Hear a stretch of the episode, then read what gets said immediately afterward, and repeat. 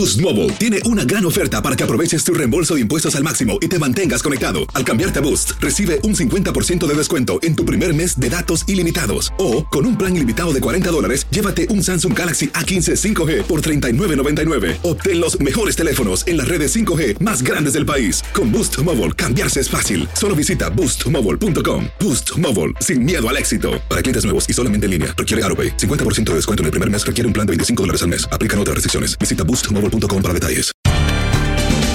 Bienvenidos al podcast de Buenos Días América, la revista radial más completa para los hispanos. Política, salud, economía, tendencia y deporte son algunos de nuestros temas. Bienvenidos. Hoy en Buenos Días América continuamos dándole cobertura a la tragedia que ocurrió en la madrugada del jueves en el sur de la Florida, en Surfside. Esta caída parcial del edificio ubicado muy cerca de Miami Beach. Conversábamos con Erika Benítez, portavoz de los bomberos de Miami, a propósito de las labores de rescate que continúan sin parar. El comisionado del Distrito 12, José Pepe Díaz, también nos vino a hablar. Las autoridades mantienen su atención en la búsqueda de sobrevivientes tras este derrumbe. Tuvimos la oportunidad de escuchar el testimonio de Frainet Alvarado. Mucha confusión y caos la despertaron esa madrugada, temiendo que fuera una bomba ante la tragedia del edificio, pero hoy nos vino a contar cómo vivió la experiencia y cómo vio esta tragedia allí frente a sus ojos. Por otra parte, le dimos respuesta a nuestra audiencia a propósito de los temas alrededor del Social Security. La portavoz de la oficina, María Ortega, nos acompañó. Y Yesid Vaquero, corresponsal de Univisión en Colombia, nos habló del atentado contra el presidente Iván Duque. El gobierno mostró los retratos hablados de los presuntos responsables. Tus mañanas están llenas de energía de la mano de Andreina Gandica y Juan Carlos Aguiar. Aquí, en Buenos Días América, hacemos un recorrido por esos temas que son importantes para ti. Noticias, inmigración, salud, el acontecer diario, las tendencias y por supuesto los deportes. Buenos días América, este programa es tuyo.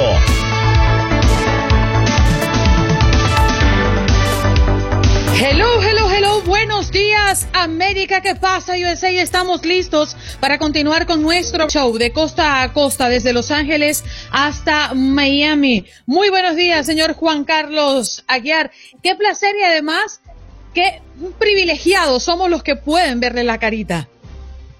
Mi querida Andreina Gandica, tenga usted muy buenos días, una maravilla poder saludarla hoy lunes 28 de junio del año 2021, no, no, es ningún placer especial, es la maravilla mía de poder conectarme aquí a esta hora con usted, pero especialmente con todos nuestros oyentes, con las personas que a diario nos acompañan, nos acompañan en su show matutino de TUDN Radio de la cadena Univisión, en esta, su casa, Buenos Días América. ¿Sabe qué? Debo reconocerlo, me hizo falta poder estar con usted jueves y viernes. El viernes lo intenté, pero la señal estaba tan mala que dije, por teléfono soy incapaz, yo necesito verla para poder inspirarme y salir al aire en este programa. Debo felicitar al cirujano, quien quiera que sea, porque ese trabajito que le hicieron en la, cara, en la cara le quedó muy bien, ¿eh? Por eso es la ausencia de Juan Carlos. ¿Ustedes creen, creían que él estaba en una misión especial? Pues claro que sí estaba en una misión especial. Mejorándome, mejorándome tuneando, me dirían los jóvenes. sí, señor. Bueno, recordarle a la audiencia que tienen la oportunidad de llamar a este programa, participar y además hoy sobre la mesa le preguntamos ¿Cuál considera que es la noticia que más relevancia ha tenido durante el fin de semana? 1833-867-2346, Jorge Acosta en los controles y atendiendo sus llamadas, Olga Betancur en la producción del espacio y sus servidores. Juan Carlos Aguiar y Andreina Gandica, todos hasta las 10 de la mañana, hora del este. Nos vamos de inmediato al sur de la Florida. Erika Benítez, portavoz de la Bomberos de Miami, está con nosotros para hablarnos de las labores de rescate que se sostienen y continúan continúan sin interrupción eh, para buscar personas con vidas debajo de los escombros tras la tragedia ocurrida en Surfside, en el sur de la Florida. Erika, muchísimas gracias por estar con nosotros. Valoramos estos minutos que nos ofreces. Muchas gracias. Buenos días y gracias por la invitación. Muchas personas hablan eh, y, lo miran, ¿no? Desde afuera, porque vemos que el conteo y, esta búsqueda aparentemente es muy lenta. ¿Puedes explicarnos, Erika, qué es lo que está ocurriendo y lo delicado de, este operativo? Sí, bueno, eh, sí tenemos entendido que aparentemente para las personas las que están viendo esta esta situación eh, parece ser lenta. Lo que pasa es que esta es una misión bastante difícil, bastante complicada desde el principio, una misión la cual requiere de, mucha presión, precisión, perdón. Eh, estas personas, estos rescatistas que están trabajando eh, bajo los escombros lo, lo, están haciendo de una manera muy delicada porque todavía seguimos en misión de búsqueda y rescate.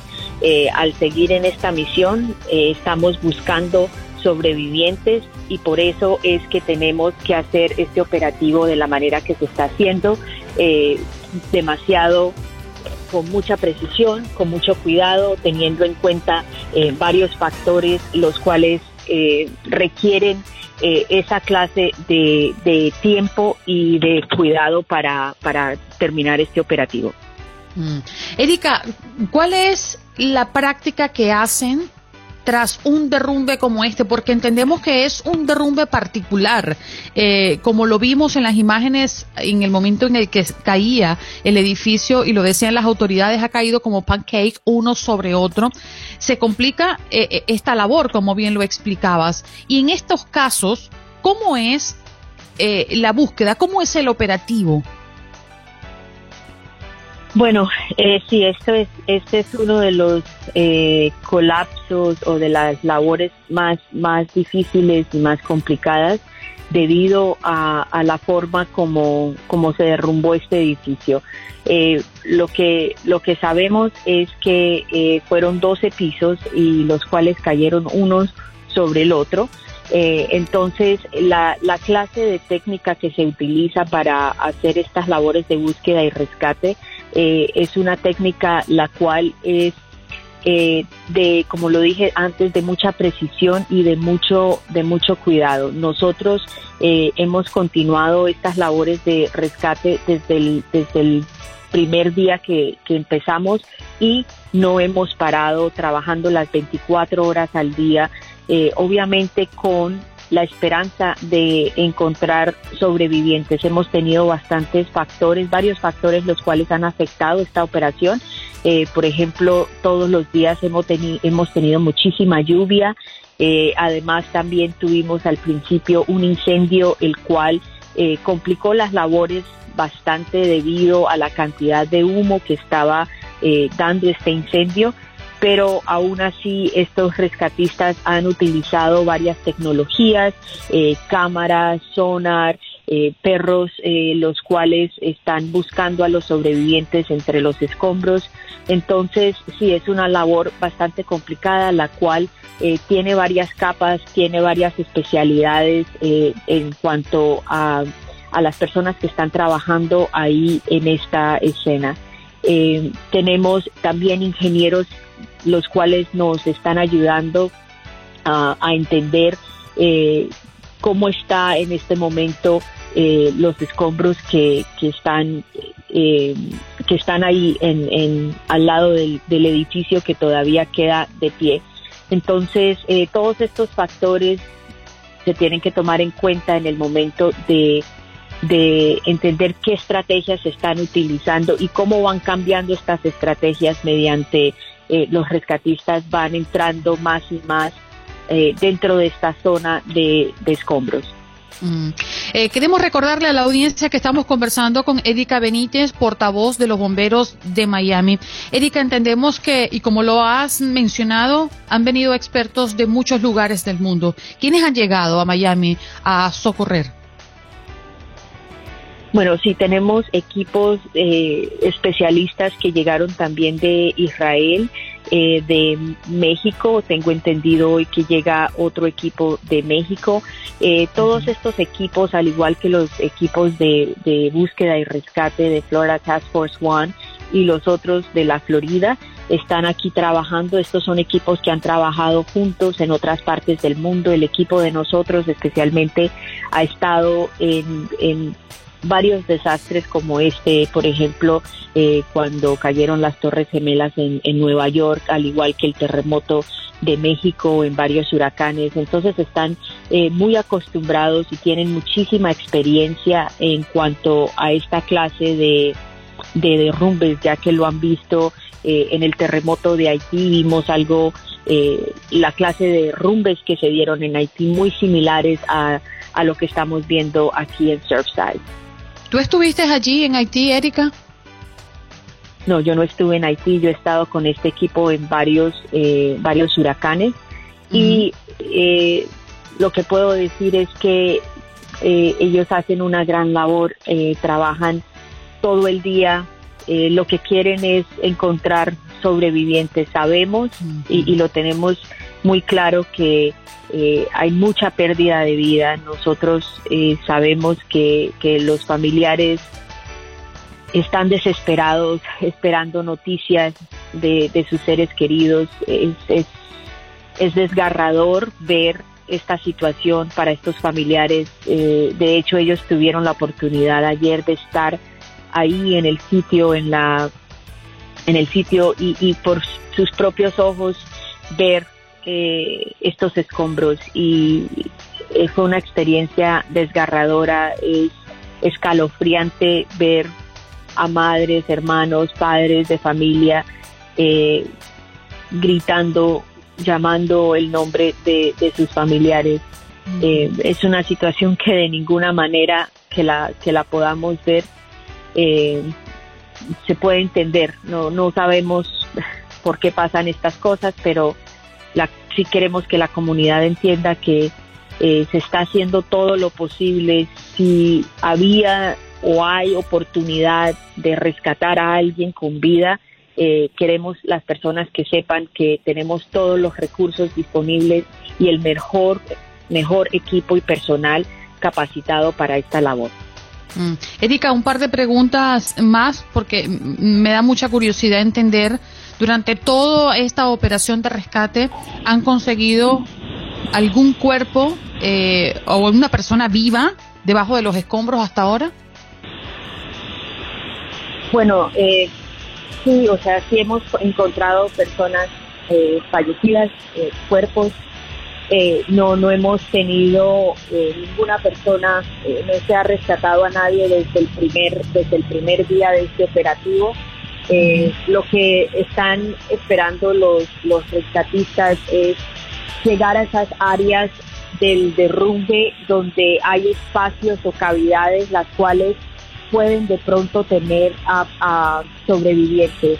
Eh, sabemos que estamos trabajando contra el tiempo, sabemos que contra el reloj, sabemos que esta es una situación que eh, tal vez no va a dar los resultados que, que queremos en cuanto a la cantidad de personas que, tal vez no vamos a poder rescatar debido a, la magnitud de, este colapso, pero sí no podemos darnos por vencidos porque esa es la labor de nosotros, es de, de encontrar sobrevivientes, de salvar vidas. Y cuando cuando llegue el momento de que ya se determine que en realidad eh, esos espacios o esos vacíos que de pronto eh, pueden existir ya no, no van a tener personas que sobrevivieron este colapso, entonces eh, en ese momento ya se discutirá el mover eh, esta operación a otra fase, pero por ahora esa decisión no se ha tomado debido a estos factores que, que acabo de mencionar. Mm. Erika, se nos acabó el tiempo y lamentablemente no, no puedo hacerte la otra pregunta, pero quiero aprovechar estos segundos que nos quedan para, en nombre de este equipo, de la comunidad y de todos los que están observando este operativo sin descanso, eh, darles las gracias a todos ustedes porque ustedes también están arriesgando sus vidas eh, para salvar otras vidas. Es admirable entender el trabajo de ustedes, de los bomberos y de todos los que laboran en este tipo de operativos eh, buscando a personas y rescatar eh, justamente en esta primera etapa a personas con vidas debajo de los escombros. En nombre de todos. Muchísimas gracias. Bien, allí escuchábamos a Erika Benítez, portavoz de los bomberos de Miami. Nos explicaba las labores de rescate por este colapso del edificio que se derrumbó parcialmente en la ciudad de Surfside, cerca de Miami Beach, acá en el sur de la Florida. Es una ardua labor para los bomberos quienes trabajan contra reloj. Estaba explicando Erika, eh, expertos de todo el mundo que han llegado a este país y específicamente a Miami. En Buenos Días América, tu opinión importa. Llámanos, llámanos, llámanos. Teléfono en cabina 1833-867-2346. Llámanos 1833-867-2346. Llámanos.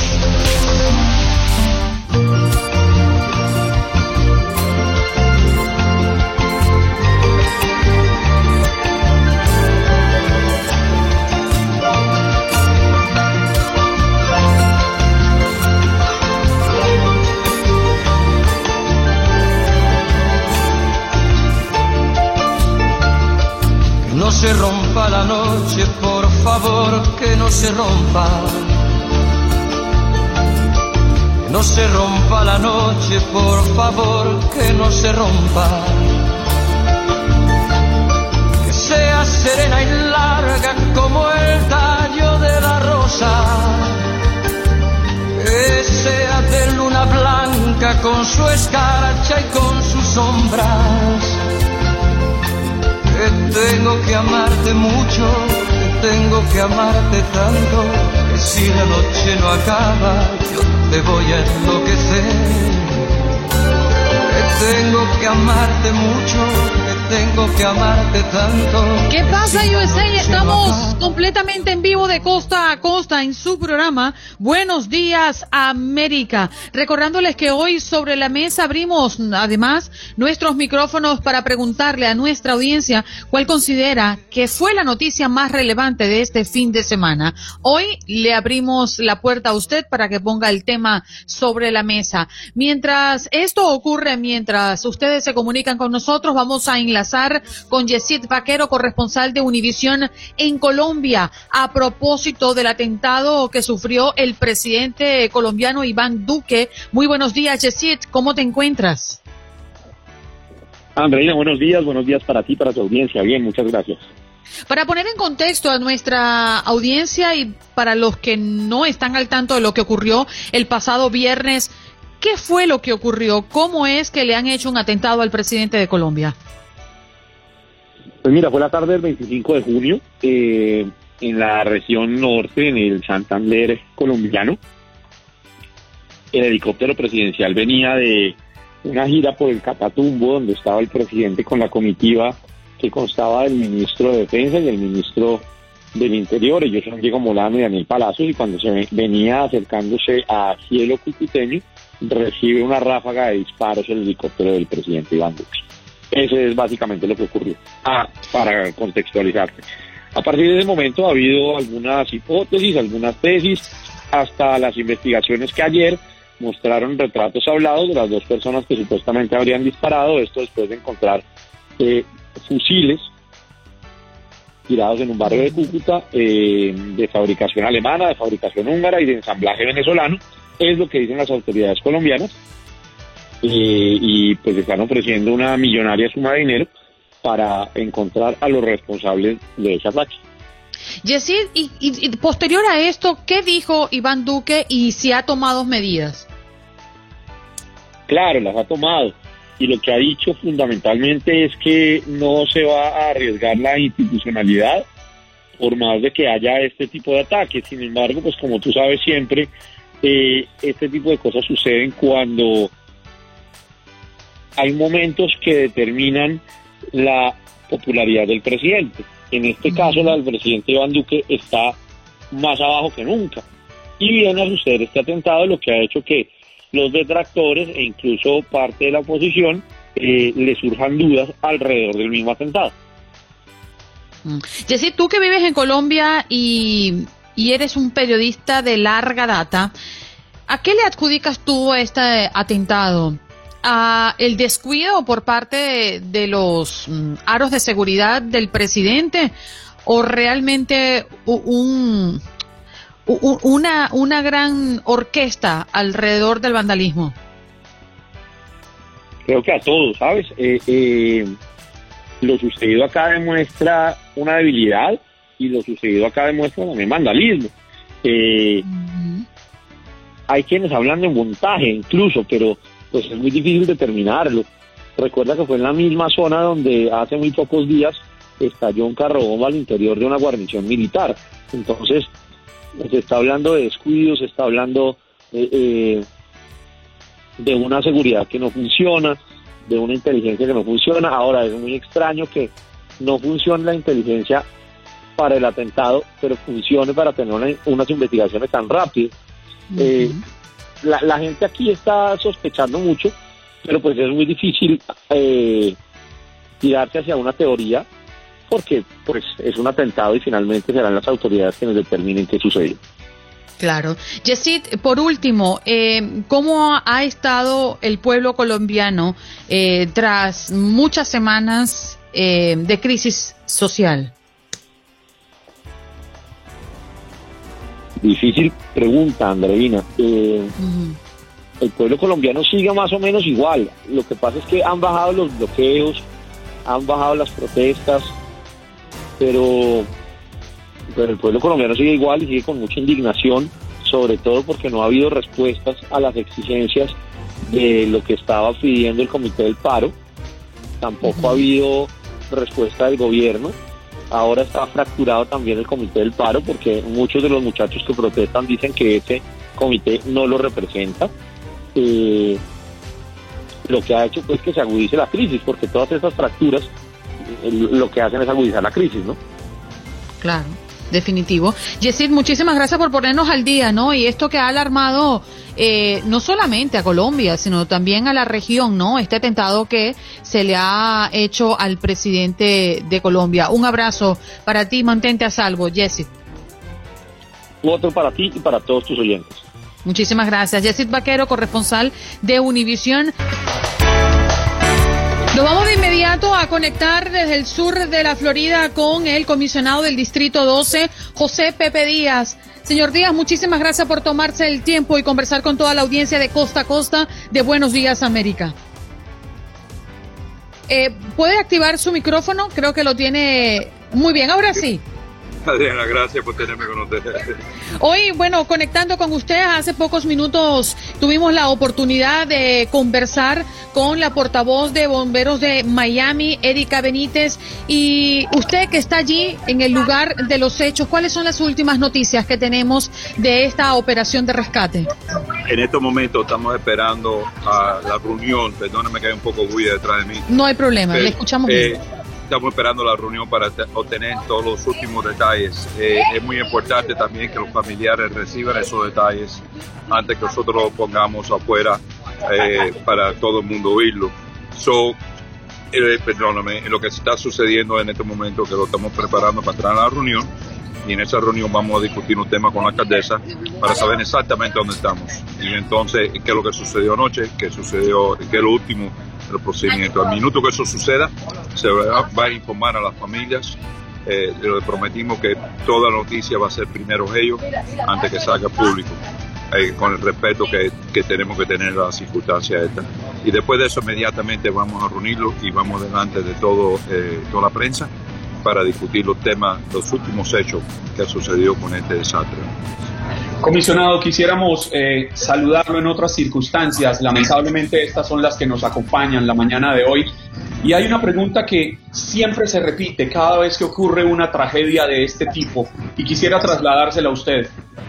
Esto, esta tragedia, ¿se pudo haber evitado, comisionado? Es una muy buena pregunta. Sí, es una, una cosa que en este momento todavía estamos tratando la parte de lo que es el rescate, encontrar personas vivas pero créanmelo que las investigaciones que se están llevando a cabo, las personas que están aquí de Washington, del estado, del condado y de las ciudades, eh, los ingenieros y todo, están eh, poco a poco buscando toda la información, toda la evidencia para cuando llegue el momento nosotros saber exactamente si se podía haber evitado o era una cosa de la naturaleza que sucedió. Los edificios no se caen por gusto, eso es algo que no sucede. Así que tenía que haber algo que sucedió para que este edificio se cayera. Esto nunca se esperaba aquí en Miami-Dade County. Eh, y por esa razón es que estamos eh, atentos de lo que va a suceder. Como sabemos, eh, todo el mundo quiere saber lo que puede haber sido pero hasta este momento definitivamente no tenemos ninguna información. Eso se lo puedo decir yo claramente, que no tenemos exactitud a qué lo que sucedió. Comisionado, sabemos que hay que cumplir con ciertos días. Eh, no sé quién realmente dicta eh, e-, este play pero estaba leyendo una comunicación de la ONU la semana pasada que decía que al menos eh, en el día 5 o al 7 podrían estar tomando una decisión de ingresar em, maquinarias pesadas para levantar escombros. Eh, ¿Qué es lo que se maneja hasta ahora? ¿Cuál es el protocolo? Bueno, se están usando maquinaria pesada eh, ya de hace dos días, bien pesadas. Traemos las grúas grandes hacia por detrás tenemos por adelante, eh, tenemos todo lo que se puede usar profesionalmente para hacer la búsqueda necesaria en estos momentos. ¿Por qué lo digo tan detallosamente? Es porque esto es muy complicado. Esto no es una cosa que se puede hacer rápida. Eh, tenemos que buscar la evidencia de lo que es eh, la parte del DNA, de lo que se puede encontrar para poder sabe quién fue la persona que estaba ahí en el momento que se haga eh, se descubra ciertas cosas. Y eso es muy importante para los familiares, para saber, y nosotros también. lo que estoy tratando de decirle es que no se puede hacer las cosas rápidas, porque hacer las cosas rápidas eh, y traer todo el equipo pesado, eso no va a pasar aquí.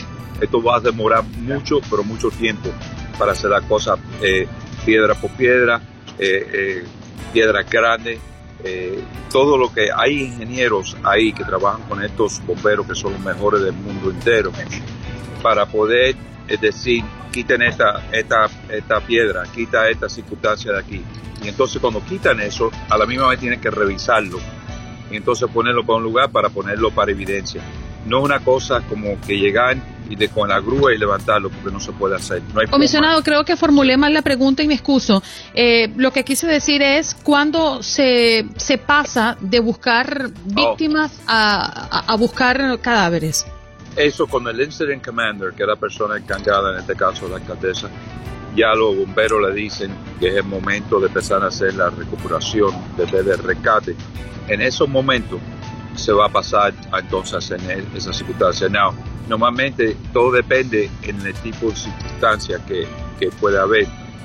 Eh, hoy vamos a tener, como dije, esta reunión ahora dentro de un minuto y, cuando se saca de esa reunión vamos a tener a lo mejor un poco más de entendimiento. Y si es así, eh, la alcaldesa lo va a anunciar eh, y en esos momentos vamos a saber todo. Pero normalmente a veces, depende de las circunstancias, puede ser de 72 horas, puede ser más, puede ser una semana. Todo, mira, en Haití, cuando estuve en la destrucción de Haití de, terremoto, a, los, a los 9 o 8, 9 8 días descubrieron un bebito debajo de vivo. Yo, yo, creo que muchos de ustedes se pueden recordar de aquello. So, hay, hay cosas, hay milagros de Dios y hay, tenemos que, hay, hay que pedir y hay que tener esa,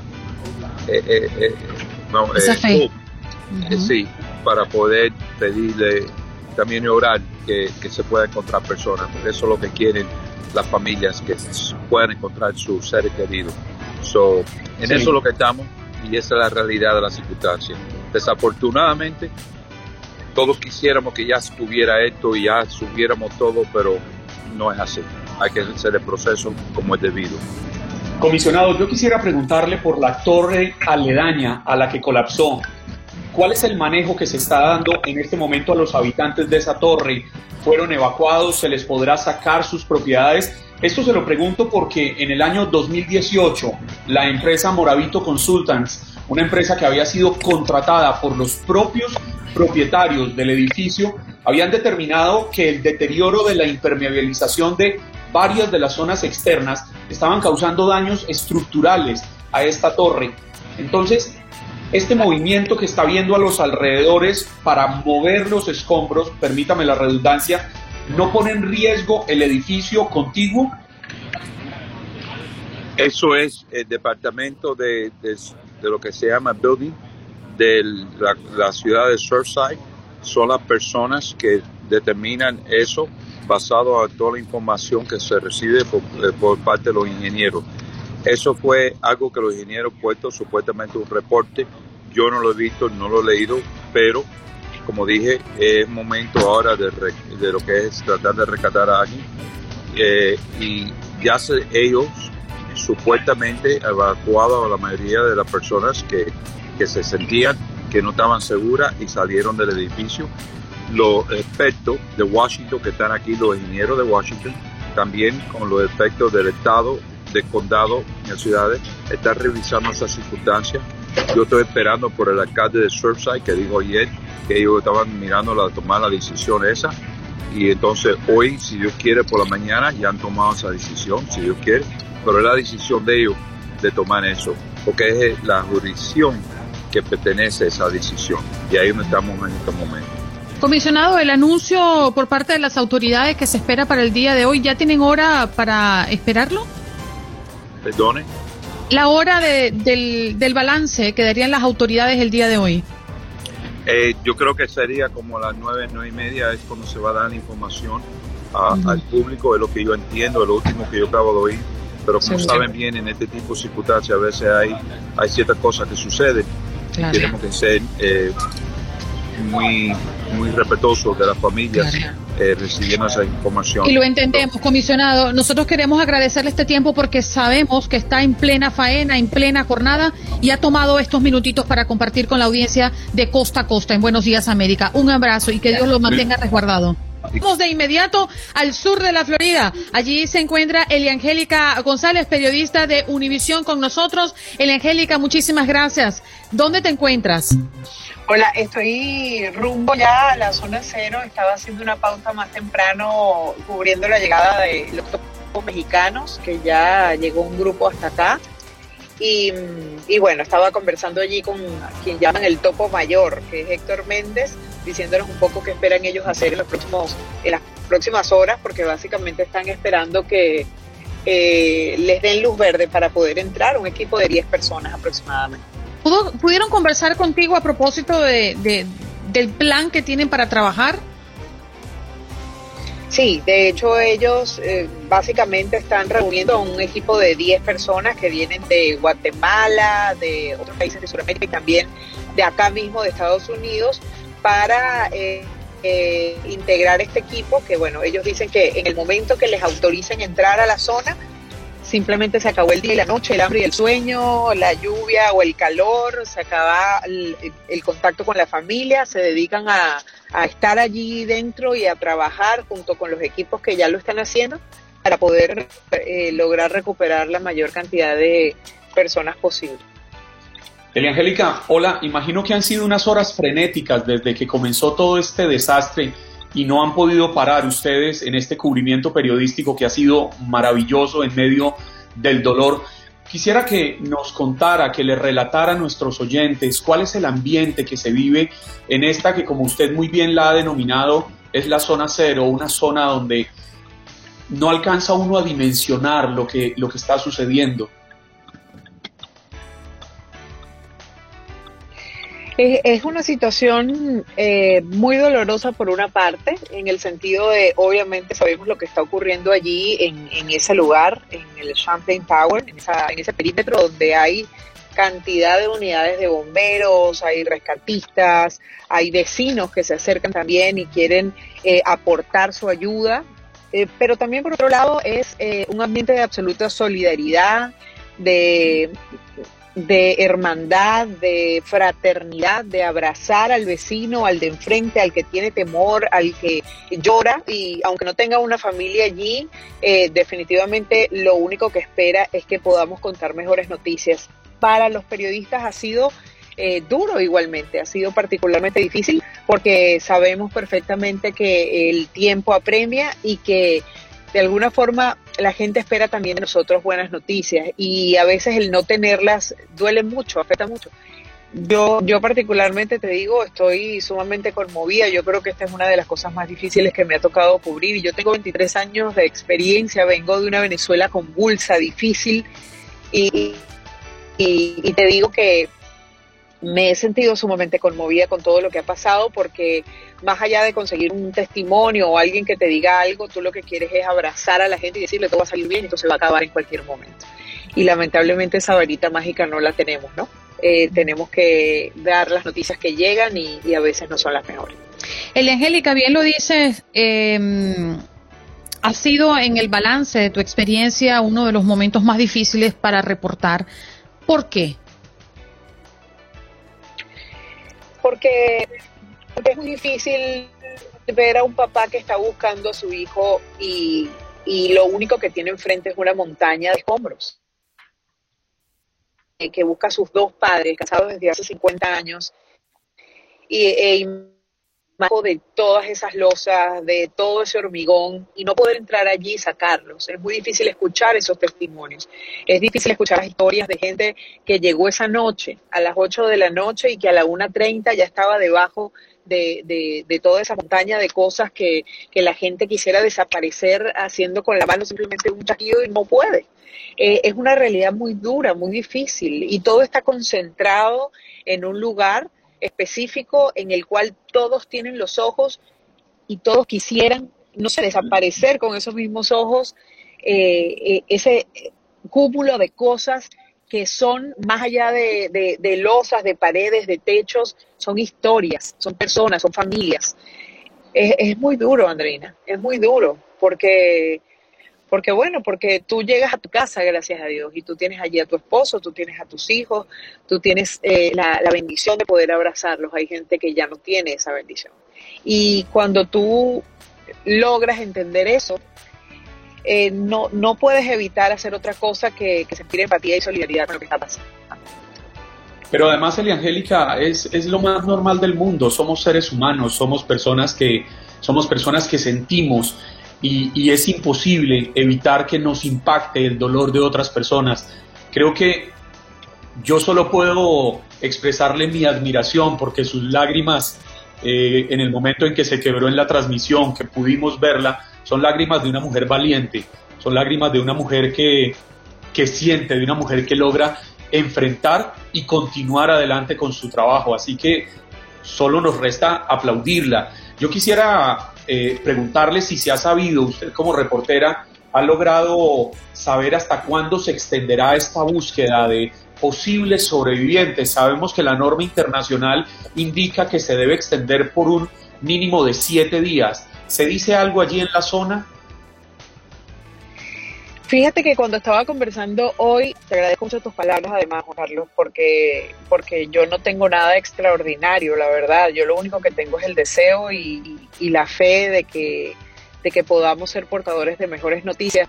Em, y, y, yo, y yo quiero, de hecho no he querido en mis redes sociales particularmente repostear ningún video. He agradecido eh, por privado a las personas que me han escrito, que ha sido muchísimas personas, se los agradezco mucho, pero yo no me quiero poner, eh, por lo menos desde mis redes, en el centro de, la noticia. Yo no soy la noticia. Eh, aquí hay gente que necesita información, necesita datos, necesita saber. Y eso es para mí lo más importante. Yo puedo decirte lo que me dice este señor Héctor Méndez, que es el topo mayor que acaba de llegar.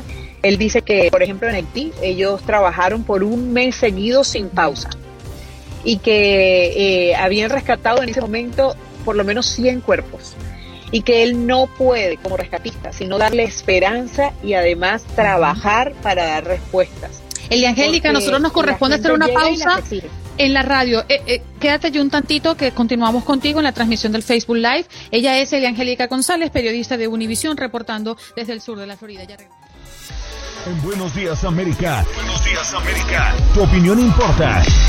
Nuestras redes sociales. Facebook. Buenos Días AM. Tu opinión importa. Instagram. Buenos Días América AM. Buenos Días América AM. Tu opinión importa. Esto es Buenos Días América de costa a costa y como se lo mencionábamos un poco más temprano, vamos a hacer un paréntesis entre la cobertura especial que estamos haciendo a propósito de mm, la tragedia en el sur de la Florida, en la ciudad de Surfside eh, y este desplome parcial del edificio el pasado día jueves. Ya escuchábamos a Elia Angélica González, escuchábamos al comisionado eh, Pepe Díaz con nosotros un poco más temprano, la vocera de los bomberos de Miami. En fin, estamos eh, siguiendo la noticia minuto a minuto y en tan solo minutos también, valga la redundancia, vamos a estar conversando con una testigo. Pero por ahora queremos hablar de el seguro social, sí, porque la portavoz de la oficina del Social Security, María Ortega Díaz, está con nosotros. Ella va a dar respuestas a las preguntas que usted tenga bien hacer en este segmento. Queremos decirles que usted tiene que llamar al 1-833-867-2346. Esa es nuestra línea, nuestro número en cabina y usted va a tener la oportunidad hoy de hacerle la pregunta que usted desee a María Ortega relacionado al Social Security. Y si usted está en nuestro Facebook Live, puede dejar su pregunta en el chat. Y Juan Carlos o esta servidora va a tener eh, pues la opción de poder leérsela a María Ortega. Así que puede hacerlo desde ya. Llame al 1833-867-2346, solo a la espera de que Jorge me confirme que la tenemos en la línea, porque lamentablemente su conexión acá no la estamos viendo bien. Está lista. María Ortega, gracias por estar con nosotros. Qué placer y qué gusto tenerte nuevamente en el show. Hola, buenos días, gracias. Bueno, momentos difíciles, pero también estamos muy atentos a las preguntas de nuestra audiencia. Y en principio, María, eh, una pregunta recurrente. Eh, ¿Afecta mi pensión el pago de impacto económico dado por el gobierno? ¿Esto está afectando a las personas que lo reciben?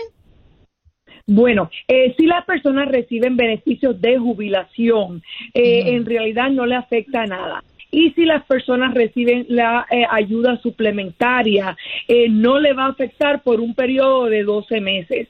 O sea que en realidad en este momento no le está afectando. Eh, si reciben lo que le llaman el SSI, no le afecta por 12 meses y si reciben jubilación o discapacidad o sobrevivientes bajo un registro de trabajo, eh, ningún eh, pago de estímulo nunca le va a afectar. María, muy buenos días. Le saluda Juan Carlos Aguilar. Buenos días. Pero a futuro, la, oigo que habla claramente de un periodo de 12 meses. Pasados esos 12 meses, a futuro, ¿qué impacto puede tener? Bueno, eh, a futuro, acuérdate que las personas que reciben la ayuda suplementaria solamente pueden tener dos mil dólares en recursos si es una persona sola y solamente tres mil dólares en recursos si es una persona eh, que es una pareja. O sea que la pareja puede tener tres mil dólares en recursos y la persona eh, individual dos mil dólares en recursos. O sea que si recibió mil cuatrocientos y por alguna otra cosa tiene más recursos que eso y se pasaría, digamos, eh, si es una persona sola, de los dos mil dólares, entonces sí le puede afectar su pago y se lo pueden rebajar debido a esto. Pero de nuevo, por 12 meses ellos no van a mirar esto. Bien, ya tenemos personas llamando a nuestro número en cabina, el 1833-867-2346, porque quieren hacerles pregunta a la portavoz de la oficina del Social Security, María Ortega, que hoy está con nosotros. Nelson, tu pregunta, adelante, te escuchamos. Sí, eh, sí, bueno, mire, eh, mi esposa recibe 1.300 y yo pronto voy a recibir 700 de Social Security. Y yo quería saber si eso me, el gobierno me tiene que dar algún extra para marchar a mi esposa. ¿Cómo funciona eso? Bueno, no. Eh, si usted va a recibir 700 eh, de su propio registro y la mitad de lo que su esposa recibiría es eh, menos que esos 700, entonces usted no le pertenece nada bajo el registro de su esposa. En cuanto a la ayuda suplementaria, definitivamente se pasan de la cantidad cuando es una pareja de entrada. Entonces, eh, mi consejo es que usted aplique bajo el estado de la Florida, eh, Children and Families, a ver si por lo menos son elegibles para el Medicaid. Mm. Bien, tenemos más llamadas. Gracias a ti, Nelson. Ricardo, adelante con tu pregunta. Sí, buenos días a todos. Este, quería hacer una pregunta este, sobre el seguro social. Mire, quería saber cómo yo podría informarme eh, si, da, si da una página por internet para yo checar cuánto es eh, lo que mi balance que tengo sobre el seguro social. Eh, yo tengo trabajando 30 años con mi seguro social quería saber este cómo podía yo saber cuánto me tocaría que me pudieran dar el gobierno, ¿verdad? Gracias. Claro. Eh, eh, si usted va a una a la, nuestra página de internet que es segurosocial.gov y usted crea una cuenta, usted crea una cuenta personal bajo este eh, nuestra página, usted va a poder ver todas sus contribuciones desde que usted empezó a trabajar. También Seguro Social le va a dar un estimado de lo que usted va a poder recibir a los 62, a la edad plena o a la edad de los 70. También tienen muchas calculadoras que si tal vez eh, la edad de 65 años es el, momento en cual usted se quiere retirar, también le dan un estimado de cuánto usted puede eh, recibir en ese momento. Así que definitivamente va a usted ir a la página segurosocial.gov y va a My Social Security and create an account, crear una cuenta y ahí va a poder ver todo. Bien, estamos conversando con María Ortega, portavoz del Seguro Social, respondiendo a sus preguntas a través del 1833-867-2346 y si usted está en nuestra conexión de Facebook Live puede dejar su pregunta en el chat. A ver, adelante Patricia con tu pregunta. Aló, aló, bueno, Buenos días. yo no, yo quería saber, mi esposo, este, hace dos meses que ha fallecido y yo he escuchado que el Social Security ayuda con una parte del, del sepelio. ¿Cómo tengo que hacer para aplicar a esa porción?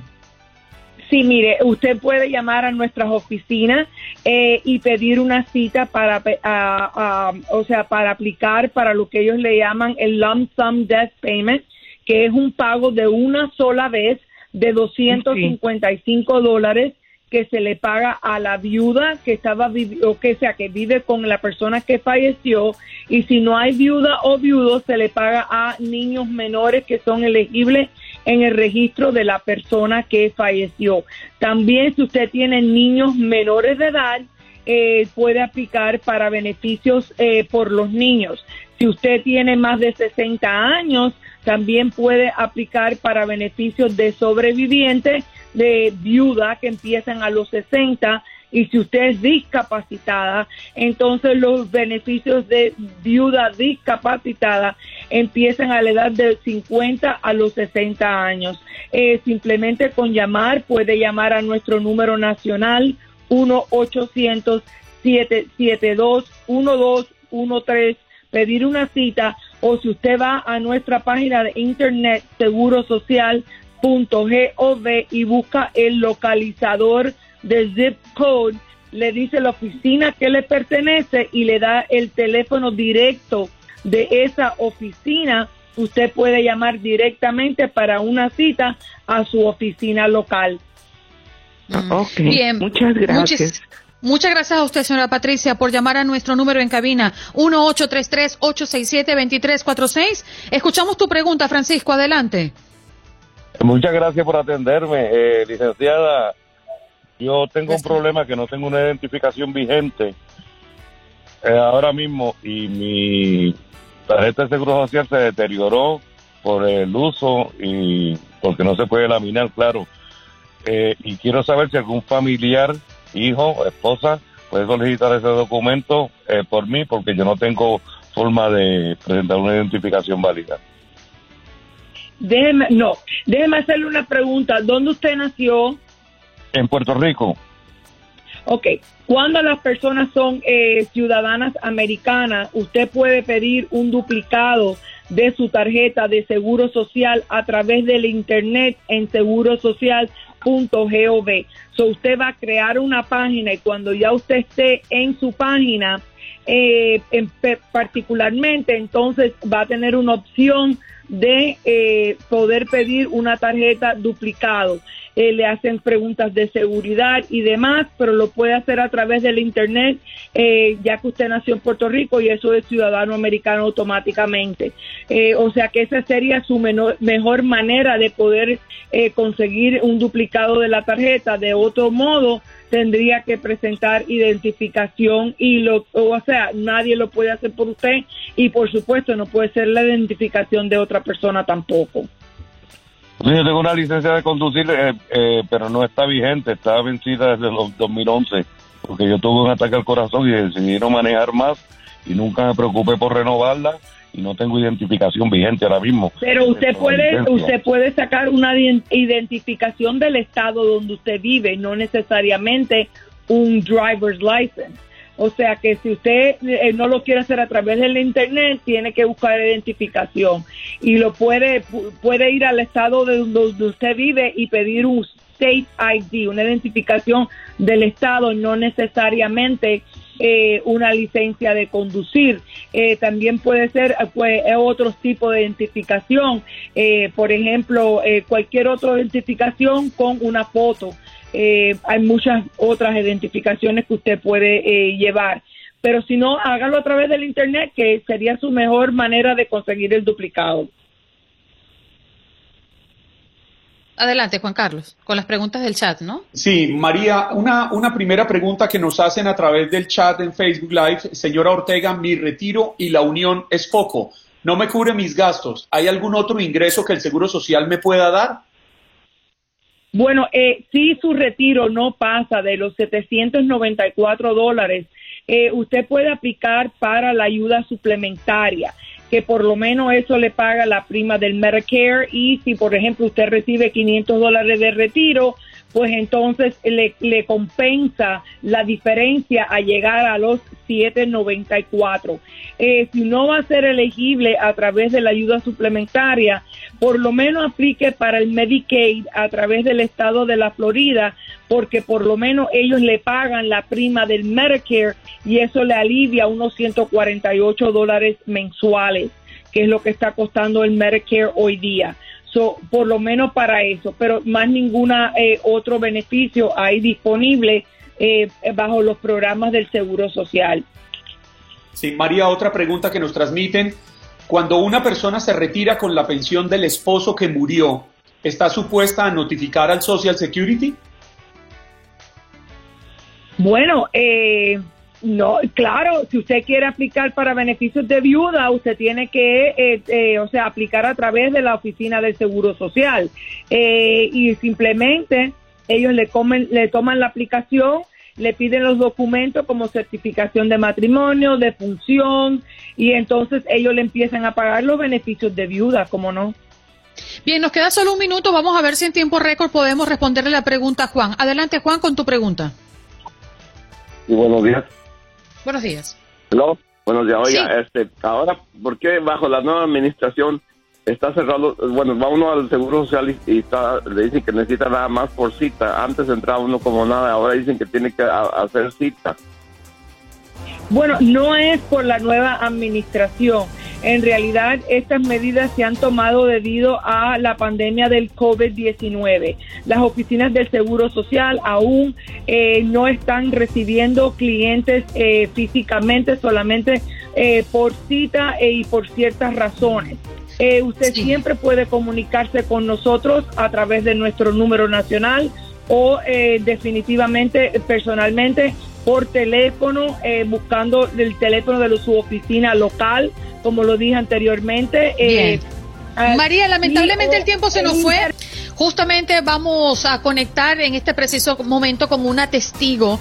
Estuvo justo al frente de ese edificio cuando ocurrieron las cosas en la madrugada del pasado jueves. Frainet Alvarado, gracias por estar con nosotros, Frainet. Hola, gracias, gracias a ustedes. Queremos conocer tu historia, cómo es que mm, ocurrieron las cosas, tu versión, cómo lo viviste. Tú te encontrabas justo al frente de este edificio en un hotel, ¿no? Sí, yo me encontraba en, el Hotel Solara, de, de, al lado ahí del edificio donde sucedió la tragedia. Este, bueno, la historia realmente es algo impactante. Eh, lo que se escuchó fue un ruido bastante estruendoso. Eh, realmente estás dormido, estás confundido, no sabes qué es lo que está pasando. Mi esposo fue el que se paró de inmediato, las alarmas del hotel comenzaron a sonar como para que evacuáramos, esa alarma que era insistente, fuerte, y cuando se asoma por la ventana del cuarto, pues ves que el edificio está caído. Fue realmente impactante. Yo estaba con mi niño en, en, la cama porque él estaba asustado por las alarmas. Pero en lo que mi esposo ve me dice, dale, muévete rápido. O sea, el edificio se cayó. O sea, fue impactante, la verdad, si te digo. Él sí, él sí sintió un movimiento como una especie de temblor dentro de la habitación, porque él es el primero que se paró de la cama. Inmediatamente salimos corriendo, por supuesto, en medio de la confusión, del pánico, porque es que no sabes lo que está pasando. Realmente no sabes si era una bomba, si era una explosión, si era un incendio, pero sabías que algo estaba muy mal, pues. Y te imaginas miles de cosas. Escuchábamos los pasos en los pasillos como, como fuertes, pues, como si fuésemos caballos. La gente se veía que estaba muy desesperada por salir del hotel. Salimos lo más rápido que pudimos, evidentemente en medio de la multitud y cuando llegamos a la planta baja y vemos, eh, wow, fue impresionante. O sea, lo primero que pasa por mi mente fue qué cantidad de gente tuvo que haber fallecido. O sea, era impactante, era una placa sobre otra placa. Y dices, wow, gracias a Dios estoy vivo y estoy con mi esposo, estaba con mi hijo, pero seguíamos sin saber realmente qué era lo que pasaba.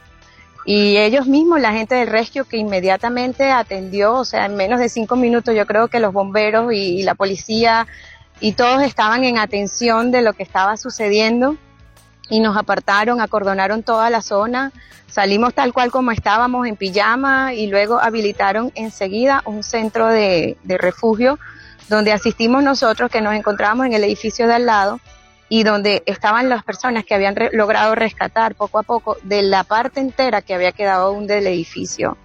Wow, fue bastante lamentable ver la gente desesperada llorando, pues porque habían perdido a sus familiares y muchos estaban solos, se habían quedado sin, sin casa, pues prácticamente.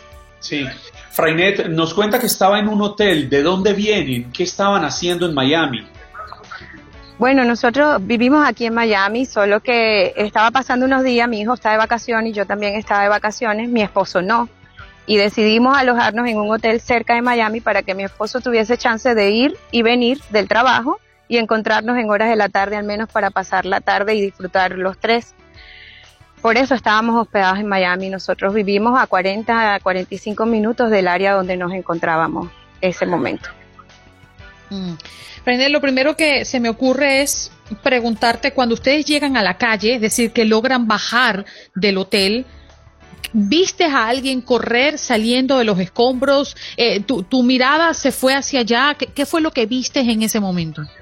No, no logré ver a nadie. Eh, el ambiente estaba muy contaminado de tierra, los ojos los teníamos llenos de tierra, respirábamos, era polvo, era una oleada de escombros, de polvo lo que lográbamos respirar y solo estábamos impactados por, porque la escena era muy fuerte. Y entonces ver que un edificio prácticamente más de la mitad, no entiendes, no entiendes si fue una bomba, no entiendes qué pasó. Y, y no, no, casi ni veíamos. Eh, realmente estaba muy, muy contaminado de, de, de polvo, de tierra, toda el área. Me imagino que hasta ese instante les duró el descanso. ¿Qué tuvieron que hacer posterior a, ese amanecer? ¿Se devolvieron para la casa o prefirieron permanecer allí en la zona? Bueno, eh, amanecimos allí en el centro de refugio que ellos habilitaron en el Convention Center de la 93.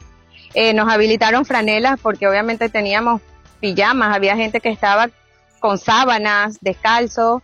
De verdad que nos atendieron muy bien, agua, comida. A las 6 de la mañana logré comunicarme con, con mis familiares, con unos primos que fue quienes llegaron allá a, nuestro rescate y se les hizo bastante difícil poder entrar porque la zona ya estaba bien, bien protegida por los policías, eh, era muy difícil el acceso y lograron pues asistirnos allí, nos fuimos porque evidentemente nuestras cosas quedaron en el hotel, nuestras pertenencias, nuestros carros, todo, pero es que en ese momento uno no piensa sino en salvar su vida. Aparte, pues bueno, teníamos, estaba con mi hijo, con mi esposo, tú piensas solo en ellos, pues en estar juntos y en salvarnos. Todo sigue allí, no hemos podido recuperar nada de las cosas porque evidentemente todo eso sigue sin acceso. Eso justamente iba a preguntarte, ¿qué razón les ha dado eh, el hotel? Porque como tú nos lo cuentas, todas tus pertenencias, todas tus cosas personales, tus carteras, tus carros, todo está metido allí en el, en el hotel. ¿Cuál es la logística?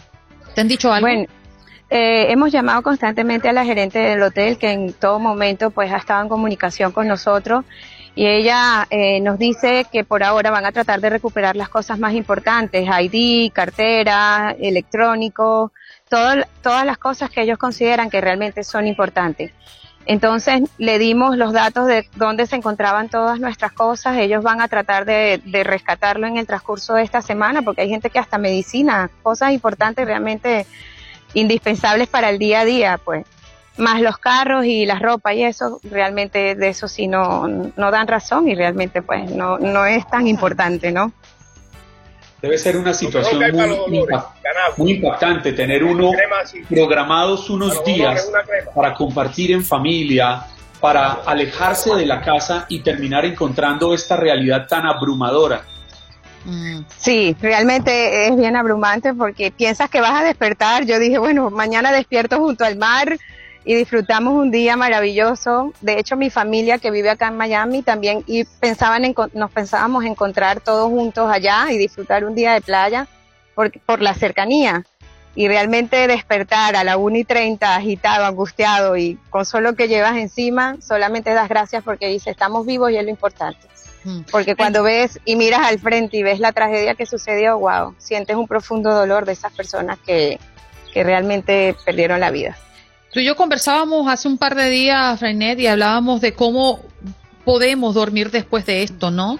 Imagino que la sensación de cerrar tus ojos y volver a escuchar eso debe estar presente en ti, en tu esposo y en todos los que vivieron esta experiencia.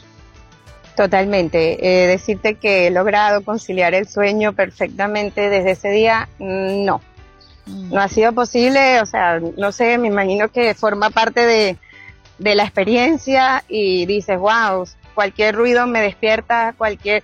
No, no, no he logrado conciliar bien el sueño corrido, extinguido, mi hijo tampoco, la verdad, ni mi esposo. Se despierta, mamá, mamá, y sabes que forma parte de eso, ¿no? Está un poco más irritado de lo normal, llora por sus colores, eh, eh, para él dice mis creyones que se me quedaron en el hotel, claro, eh, son sus creyones, pero digo, bueno, para él debe sentir una sensación de pérdida son unos creyones, pero era su juguete, es lo que él dirá, y entonces no sabe cómo expresar o identificar quizás la ansiedad que está sintiendo en este momento.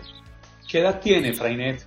seis años, seis años. ¿Cómo, ¿Cómo explicarle a un niño, cómo lograr que vuelva a tener una vida tranquila después de una experiencia tan traumática?